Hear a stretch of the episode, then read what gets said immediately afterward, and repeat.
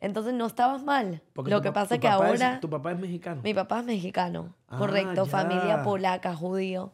Pero tu entonces mamá? no, mi mamá es venezolana. Ella, la mamá nació en Venezuela. sí. venezolana, Y pero por eso ella tener tantas, congeniar Sí. tantas nacionalidades, tantas cosas, ella se define como una ciudadana, ciudadana del, Del mundo, mundo. y tiene ese acento, pues yo perdona la palabra, tiene un acento raro. raro. sí. El último evento que hice fue en Colorado, en un lugar que se llama Red Rocks Amphitheater, que es uno de los anfiteatros más icónicos que hay en Estados Unidos.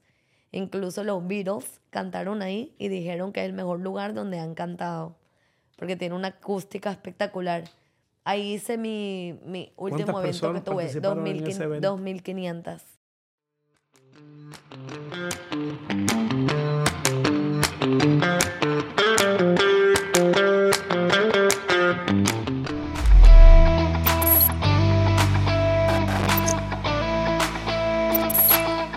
Bienvenidos a un nuevo episodio del podcast Muy Jardón. Yo soy su anfitrión Luis y los saludo, le doy los buenos días, buenas tardes, feliz madrugada, no importa a la hora que nos esté mirando.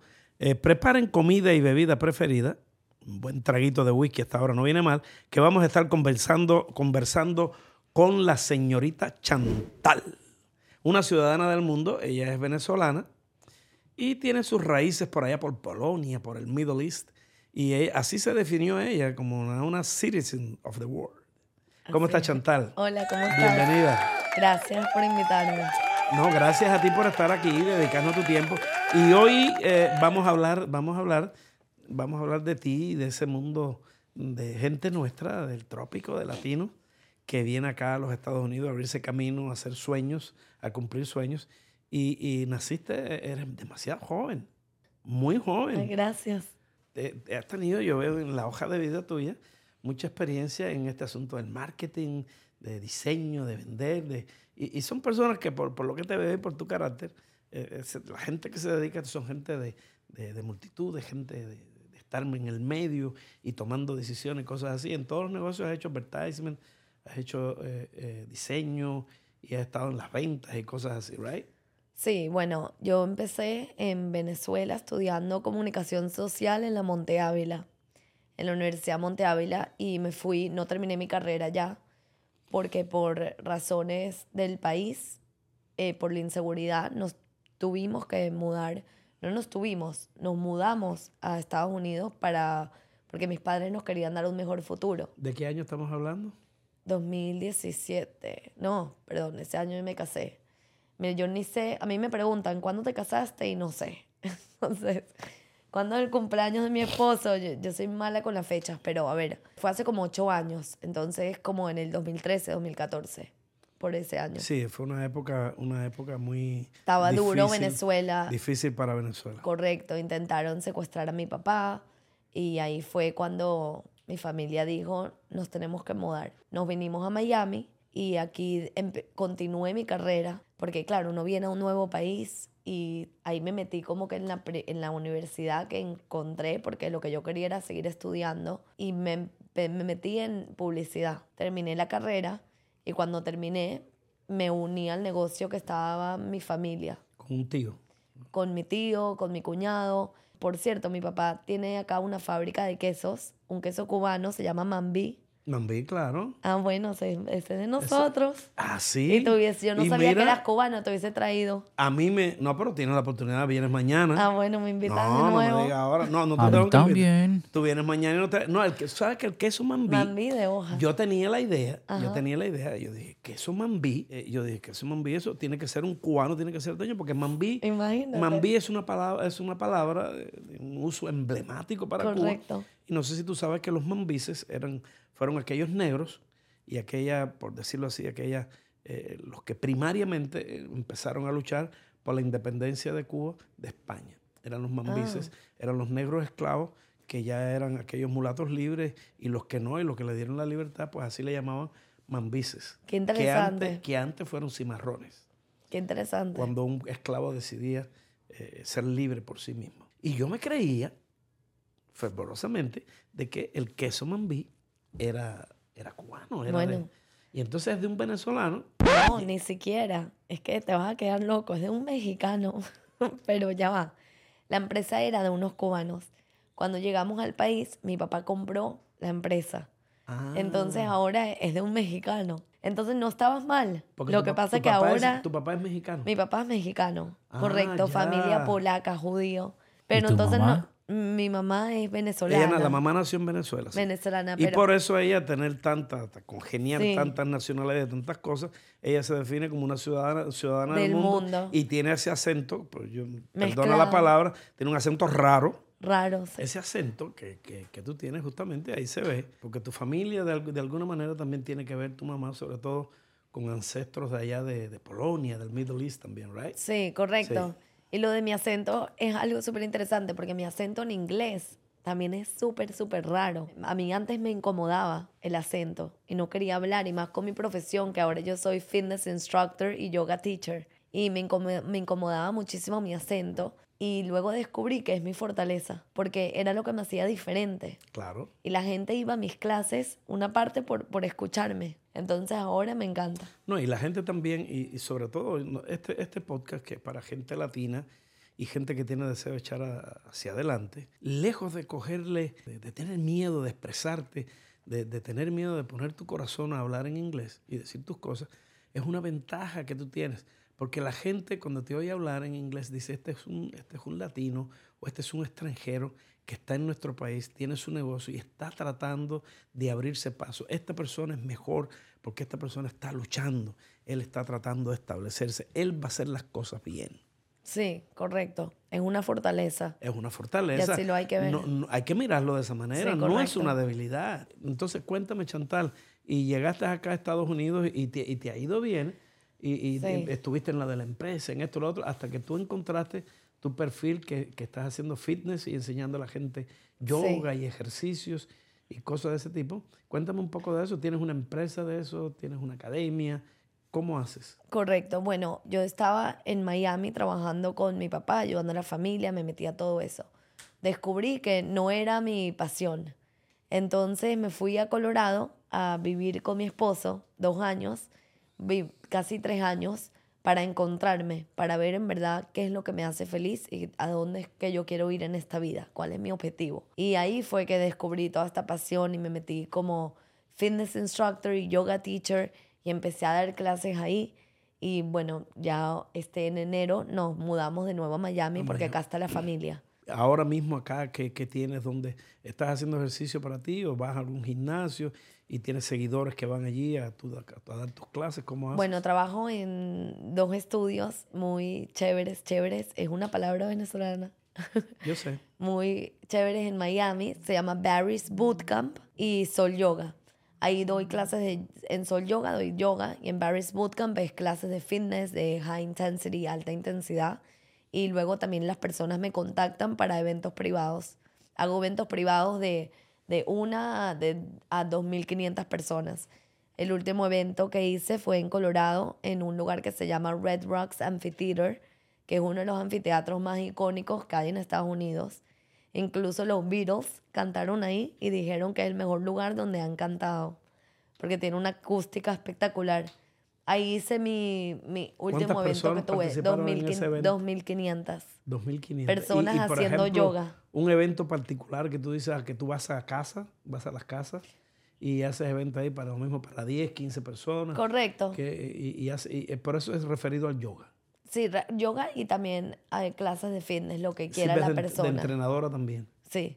Eh, No personal. Hago eventos grupales. Si quieren un cumpleaños o una boda y quieren hacer un evento a la novia, entonces yo organizo eh, las clases grupales. Me gusta mucho trabajar en grupo porque cuando uno está con personas... Lo que no, no entiendo muy bien cómo es un cumpleaños, una de esas, una boda, cómo es ese evento, no entiendo. Yo no me imagino la gente, Cali, Pachanguero. Venga, señores, que ahora vamos a hacer yoga. No, no, explícame. Porque yo, y yo te digo, explícame, porque yo me imagino que la gente, ¿cómo un evento de yoga en un cumpleaños? No, no entiendo. ¿Cómo es eso? Hace poco tuve un cumpleaños acá en Miami que la cumpleañera es decisión, porque si es tu cumpleaños, uno tiene Sí, decisión claro. de hacer lo que No, quiera. Sí, sa- claro. La cumpleañera invitó a su grupo de gente. Cuando la gente llegó, eso es lo primero que se hace. Hicimos una clase de yoga conmigo Y ya luego se acaba la clase de yoga y bueno, está la comida, entonces los la- la pequeños. cosa esta de yoga y la gente, no, no, no me imagino. sí, sí, así mismo. Entonces los pies cruzados y la gente yo y la gente que, vi- que vienen a veces un poco... Jardón, voy a, voy a confesar algo. Sí, dale, a ver, a ver, la voz de la conciencia. Un día hice una clase de yoga y no llegué al final. Me destruyeron. No, yo sé que es difícil, esas posiciones Es es, difícil. difícil. Sí, el Kama Sutra es más fácil, digo yo, ¿no? Porque es de posiciones también. 100% más fácil. Yoga se puede hacer siempre, Oye. como lo veas. Y te desbaratan también. Yo, yo no he pasado de tres posiciones, la verdad, no llego. Estoy de- soy de corto alcance. No, pero me, me, ha- me has dejado, como dice la gente, como dicen, como dicen los, los- los andaluces, me has dejado loco. Pero mira, tú me enseñaste una palabra y yo ya te he enseñado como tres cosas. Sí, claro. Lo del queso mambí, las clases de yoga. Eso me sonó a Sí, reclamo, Sí, sí. Es que eso- tienes que enseñarle dos sí, cosas tengo- más. Tengo que enseñarle dos cosas más. Difícil. Y me, si Chantal está muy preparada, que le voy a enseñar a Chantal. No, y eso puede ser el, el- el comienzo para alguien de una vida nueva, de Correcto. un hábito nuevo, puede ser. Correcto. Y, y- y más hoy día que la gente, viviendo en un mundo tan lindo como el que vivimos, con tantas posibilidades de divertirse, de disfrutar, tanto en lo espiritual como las comidas tan ricas, ese fusion. Y, y Miami, por ejemplo, que es un crisol, que hay tanta gente, tantos sabores, tantas cosas, pues la gente se preocupa mucho por, por- por tener una vida, eh, por decirla, llevadera, una vida saludable, Sí. no una vida tonta, que yo no apruebo eso, pero sí una vida inteligente en ese sentido, de, de- de llevar la vida suave, pero hacer yoga, hacer ejercicio, disfrutárselo. Sí. El- no se puede coger las cosas como que primero está esto y dejo de hacer aquello y por encima de todo. Hay gente que, que se pone, se vuelve fanática las cosas, ¿entiendes? Y lo puedes hacer porque no solo hay un tipo de yoga, hay muchos. Entonces, por ejemplo, yo Ah, hay tengo- muchos, ¿no? no. Hay muchos tipos de yoga. Sí, yoga lleva miles de años y hay muchas maneras Perdóname, que uno puede hacer soy- yoga. soy no, no, no. Me encanta enseñar.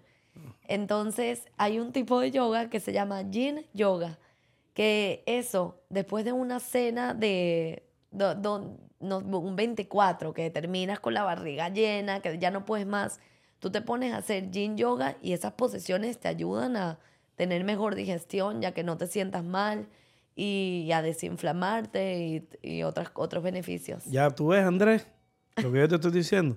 El próximo 24 de diciembre, cuando te pares de la mesa, ya así con la barriga inflada, en vez de ir para el baño, vas para la clase de yoga. Exacto, así y, mismo. y que, que mira qué cosa mejor, qué cosa tú, un 24 de diciembre haciendo yoga. Ahora, dile algo a la gente que, que nunca ha tenido una experiencia de yoga. ¿Cómo tú los invitarías?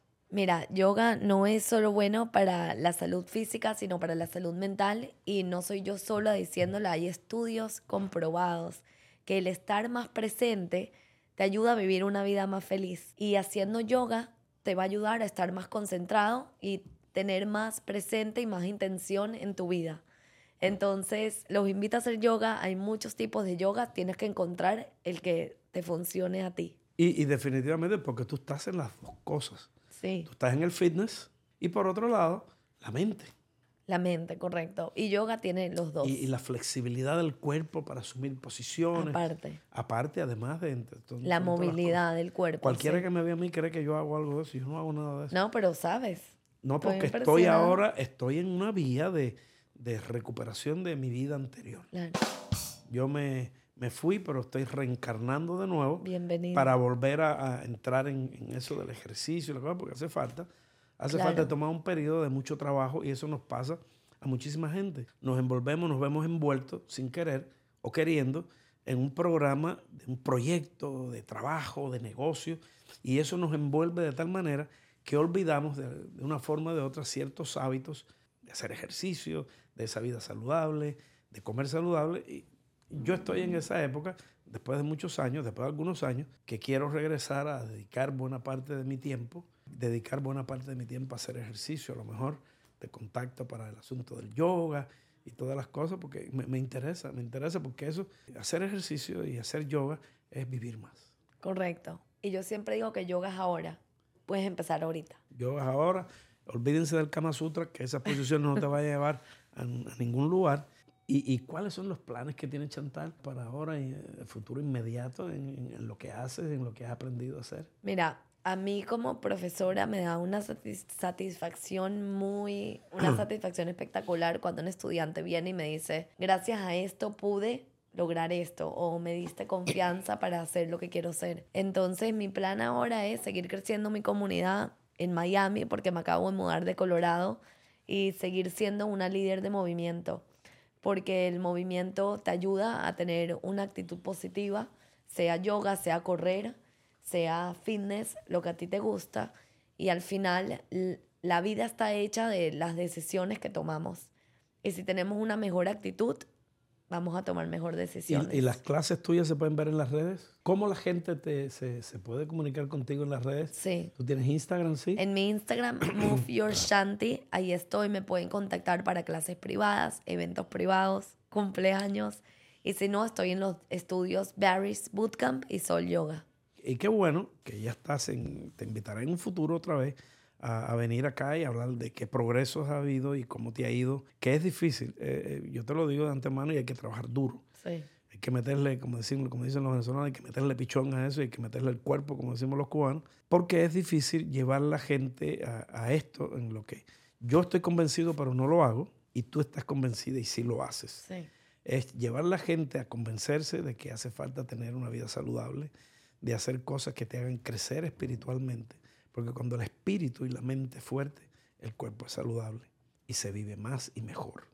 Y e- eso es difícil, es una labor de, de- de- de- mucho tiempo, de mucho tiempo.